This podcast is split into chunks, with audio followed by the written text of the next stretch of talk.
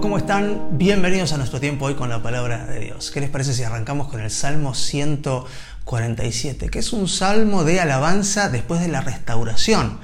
Eh, lo primero que tenemos que hacer cuando Dios nos restaura, cuando nos responde, cuando nos levanta de esa caída, es agradecerle y darle todo el crédito eh. Después tenemos Levítico, capítulo 20 y 21. ¿no? Estamos atravesando ahí algunos pasajes que son un poquito más pesados de la ley de, Dios, pero léelo eh, o escuchalo, seguí adelante, no te pierdas nada. Nunca sabes cuándo Dios te puede, te puede hablar. ¿sí? Y después tenemos Lucas capítulo 6 del 24 al 49.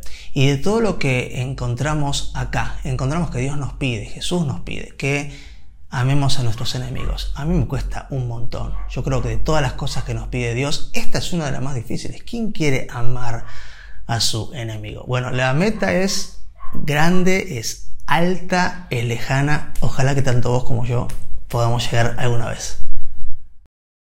El libro de Salmos, capítulo 147. Alabado sea el Señor Qué bueno es cantar alabanzas a nuestro Dios. Qué agradable y apropiado. El Señor reconstruye a Jerusalén y trae a los desterrados de vuelta a Israel. Él sana a los de corazón quebrantado y les venda las heridas. Cuenta las estrellas y llama a cada uno por su nombre. Qué grande es nuestro Señor.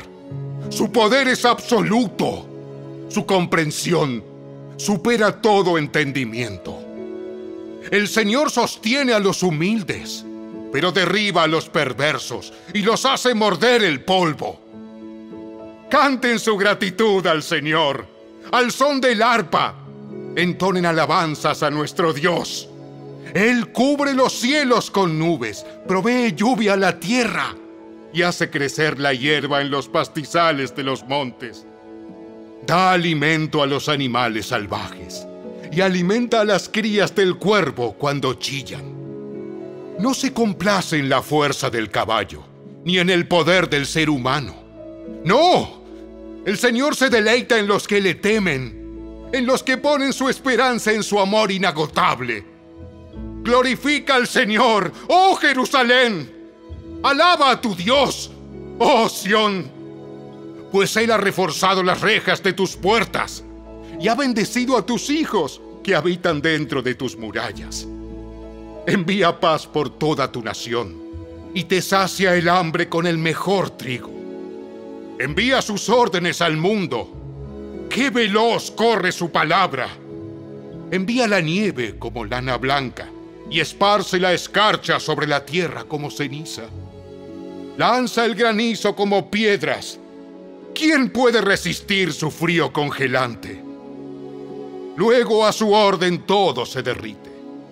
Envía sus vientos y el hielo se disuelve. Dios reveló su palabra a Jacob, sus decretos y ordenanzas a Israel. No ha hecho esto con ninguna otra nación.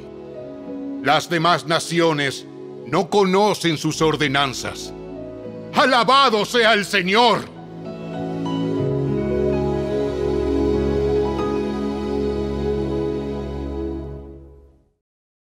El libro de Levítico, capítulo 20. El Señor le dijo a Moisés, Da las siguientes instrucciones al pueblo de Israel. Estas son aplicables tanto para los israelitas de nacimiento como para los extranjeros que viven en Israel. Si alguno de ellos ofrece a sus hijos en sacrificio a Moloch, será ejecutado los miembros de la comunidad lo matarán a pedradas. Me pondré en contra de esa persona y la eliminaré de la comunidad, porque al ofrecer a sus hijos a Moloch contaminó mi santuario y deshonró mi santo nombre. Si los miembros de la comunidad hacen la vista gorda ante aquellos que ofrecen a sus hijos a Moloch y se niegan a ejecutarlos, yo mismo me pondré en contra de ellos y de sus familias y los eliminaré de la comunidad. Esto le sucederá a todos los que cometen prostitución espiritual al rendir culto a Moloch. También me pondré en contra de todos los que se entregan a la prostitución espiritual al confiar en mediums o en los que consultan a los espíritus de los muertos. Los eliminaré de la comunidad. Así que consagren su vida para ser santos, porque yo soy el Señor su Dios. Guarden todos mis decretos poniéndolos en práctica, porque yo soy el Señor quien los hace santos. Cualquiera que deshonre a su padre o a su madre será ejecutado. Esa persona es culpable de un delito de muerte. Si un hombre comete adulterio con la esposa de su vecino, tanto el hombre como la mujer que cometieron adulterio serán ejecutados. Si un hombre deshonra a su padre al tener sexo con una de las esposas de su padre, tanto el hombre como la mujer serán ejecutados, pues son culpables de un delito de muerte. Si un hombre tiene sexo con su nuera, los dos serán ejecutados han cometido una gran perversidad y son culpables de un delito de muerte. Si un hombre practica la homosexualidad al tener relaciones sexuales con otro hombre como si fuera una mujer, ambos han cometido un acto detestable. Ambos serán ejecutados, pues son culpables de un delito de muerte. Si un hombre se casa con una mujer y también con la madre de ella, ha cometido un acto perverso. Tanto el hombre como ambas mujeres deberán morir quemados para eliminar semejante perversidad de entre ustedes. Si un hombre tiene sexo con un animal, será ejecutado y deberán matar al animal. Si una mujer se entrega a un animal macho para tener relaciones sexuales con él, tanto ella como el animal serán ejecutados deberán matar a ambos, pues son culpables de un delito de muerte. Si un hombre se casa con su hermana, la hija de su padre o de su madre, y tiene relaciones sexuales con ella, es un acto vergonzoso. Serán excluidos públicamente de la comunidad, puesto que el hombre ha deshonrado a su hermana, se le castigará por su pecado. Si un hombre tiene relaciones sexuales con una mujer durante su periodo menstrual, ambos serán excluidos de la comunidad, pues juntos expusieron la fuente de su flujo de sangre. No tengas relaciones sexuales con tu tía, ya sea hermana de tu madre o de tu padre. Eso deshonraría a un pariente cercano. Ambos son culpables y serán castigados por su pecado. Si un hombre tiene relaciones sexuales con la esposa de su tío, ha deshonrado a su tío. Tanto el hombre como la mujer serán castigados por su pecado y morirán sin tener hijos. Si un hombre le quita la esposa a su hermano, es un acto de impureza. Ha deshonrado a su hermano y la pareja culpable quedará sin descendencia. Debes guardar todos mis decretos y mis ordenanzas poniéndolos en práctica. De lo contrario, la tierra a la cual te llevo para que sea tu nuevo hogar te vomitará. No vivas conforme a las costumbres de los pueblos que voy expulsando de delante de ti. Yo los detesto debido a que hacen estas cosas vergonzosas. Sin embargo, a ustedes les he prometido Poseerás la tierra de ellos, porque yo te la daré a ti como posesión. Es una tierra donde fluyen la leche y la miel. Yo soy el Señor tu Dios, quien te ha separado de las demás naciones. Por lo tanto, debes distinguir entre los animales ceremonialmente puros y los impuros, y entre las aves puras e impuras no te contamines al comer alguno de estos animales impuros, aves o criaturas que corran por el suelo. Los he identificado como impuros para ti. Sé santo porque yo, el Señor, soy santo. Te he separado de las demás naciones para que seas mío. Los hombres o las mujeres entre ustedes que actúen como mediums o que consulten a los espíritus de los muertos deberán morir apedreados. son culpables de un delito de muerte.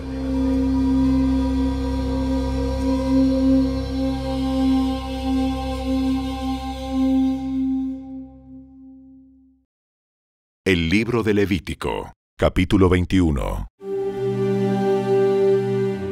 El Señor le dijo a Moisés, Da las siguientes instrucciones a los sacerdotes, los descendientes de Aarón. Un sacerdote no debe tocar el cadáver de un pariente, pues al hacerlo queda ceremonialmente impuro. La única excepción son sus parientes más cercanos, madre o padre, hijo o hija, hermano o hermana virgen que dependa de él por no tener esposo. Pero un sacerdote no debe contaminarse y hacerse impuro por tocar el cadáver de alguien que esté relacionado con él solo por matrimonio. Los sacerdotes no deben raparse la cabeza ni recortarse la barba, ni hacerse cortes en su cuerpo. Deben ser apartados como santos para su Dios y nunca deshonrar el nombre de Dios. Deben ser santos porque ellos son los que presentan las ofrendas especiales al Señor, ofrendas de alimento para su Dios. No se permite a los sacerdotes casarse con una mujer contaminada por la prostitución, ni casarse con una mujer divorciada, porque los sacerdotes están separados como santos para su Dios. Deberás tratarlos como santos, porque ellos son los que ofrecen alimento a tu Dios. Debes considerarlos santos, porque yo, el Señor, soy santo y yo te hago santo. Si la hija de un sacerdote se contamina a sí misma al hacerse prostituta, ella también contamina la santidad de su padre y deberá morir quemada. El sumo sacerdote tiene el rango más alto de todos los sacerdotes. El aceite de la unción fue derramado sobre su cabeza y él fue ordenado para que lleve las vestiduras sacerdotales. Nunca debe tener el cabello despeinado ni rasgar sus vestiduras. No debe contaminarse a sí mismo al acercarse a un cadáver.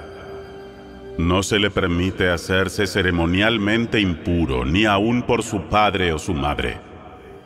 No deberá contaminar el santuario de su Dios al dejarlo para atender a un muerto, porque fue hecho santo mediante el aceite de la unción de su Dios. Yo soy el Señor. Al sumo sacerdote se le permite casarse únicamente con una virgen. No se le permite casarse con una viuda, ni con una divorciada, ni con una mujer contaminada por la prostitución. Tiene que ser una virgen de su propio clan, para que no deshonre a los descendientes de su clan, porque yo soy el Señor quien lo hace santo. Luego el Señor le dijo a Moisés, Da las siguientes instrucciones a Aarón. En las generaciones futuras, ninguno de tus descendientes que tenga algún defecto físico será apto para ofrecer alimento a su Dios. Nadie que tenga un defecto será apto, ya sea ciego, cojo, desfigurado, deforme, que tenga un pie o un brazo roto, jorobado, enano, que tenga defecto en un ojo, que tenga llagas o costras en la piel, o que tenga los testículos dañados. No se le permite a ningún descendiente de Aarón que tenga algún defecto acercarse al altar para presentar ofrendas especiales al Señor. Ya que tiene un defecto, no se le permite acercarse al altar para ofrecer alimento a su Dios. Sin embargo, puede comer del alimento ofrecido a Dios, incluidas las ofrendas santas y las ofrendas sumamente santas pero a causa de su defecto físico, no se le permite entrar en la sala detrás de la cortina interior ni acercarse al altar, porque esto contaminaría mi santuario. Yo soy el Señor quien los hace santos. Entonces Moisés les dio estas instrucciones a Aarón, a sus hijos y a todos los israelitas.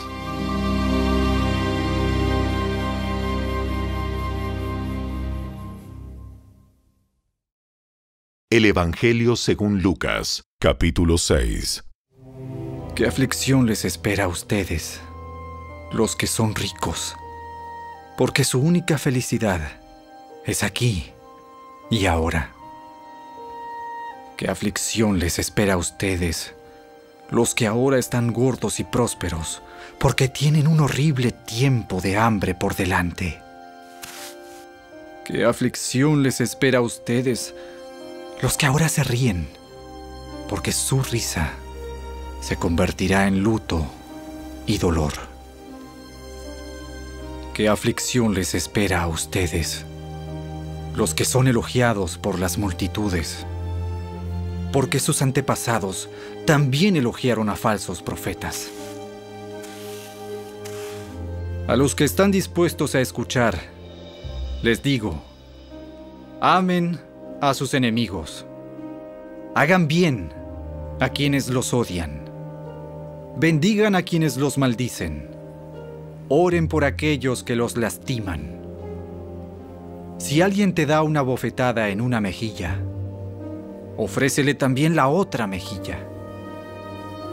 Si alguien te exige el abrigo, ofrécele también la camisa. Dale a cualquiera que te pida. Y cuando te quiten las cosas, no trates de recuperarlas. Traten a los demás como les gustaría que ellos los trataran a ustedes. Si solo aman a quienes los aman a ustedes, ¿qué mérito tienen? Hasta los pecadores aman a quienes los aman a ellos. Y si solo hacen bien a los que son buenos con ustedes, ¿qué mérito tienen? Hasta los pecadores hacen eso. Y si prestan dinero solamente a quienes pueden devolverlo, ¿qué mérito tienen? Hasta los pecadores prestan a otros pecadores a cambio de un reembolso completo. Amen a sus enemigos. Háganles bien. Presten sin esperar nada a cambio. Entonces su recompensa del cielo será grande y se estarán comportando verdaderamente como hijos del Altísimo. Pues Él es bondadoso con los que son desagradecidos y perversos. Deben ser compasivos, así como su Padre es compasivo. No juzguen a los demás y no serán juzgados. No condenen a otros para que no se vuelva en su contra. Perdonen a otros y ustedes serán perdonados. Den y recibirán. Lo que den a otros les será devuelto por completo, apretado, sacudido para que haya lugar para más, desbordante y derramado sobre el regazo. La cantidad que den determinará la cantidad que recibirán a cambio. Luego Jesús les dio la siguiente ilustración. ¿Puede un ciego guiar a otro ciego? ¿No caerán los dos en una zanja? Los alumnos no son superiores a su maestro, pero el alumno que complete su entrenamiento se volverá como su maestro. ¿Y por qué te preocupas por la astilla en el ojo de tu amigo cuando tú tienes un tronco en el tuyo? ¿Cómo puedes decir, amigo, déjame ayudarte a sacar la astilla de tu ojo? Cuando tú no puedes ver más allá del tronco que está en tu propio ojo. Hipócrita, primero quita el tronco de tu ojo. Después verás lo suficientemente bien para ocuparte de la astilla en el ojo de tu amigo. Un buen árbol no puede producir frutos malos y un árbol malo no puede producir frutos buenos. Al árbol se le identifica por su fruto. Los higos no se recogen de los espinos y las uvas no se cosechan de las zarzas. Una persona buena produce cosas buenas del tesoro de su buen corazón. Y una persona mala produce cosas malas del tesoro de su mal corazón. Lo que uno dice brota de lo que hay en el corazón. Así que, ¿por qué siguen llamándome Señor, Señor, cuando no hacen lo que digo? Les mostraré cómo es cuando una persona viene a mí, escucha mi enseñanza y después la sigue. Es como una persona que para construir una casa cava hondo y echa los cimientos sobre roca sólida. Cuando suben las aguas de la inundación y golpean contra esa casa, esta queda intacta porque está bien construida. Pero el que oye y no obedece es como una persona que construye una casa sobre el suelo sin cimientos. Cuando las aguas de la inundación azoten esa casa, se derrumbará en un montón de escombros.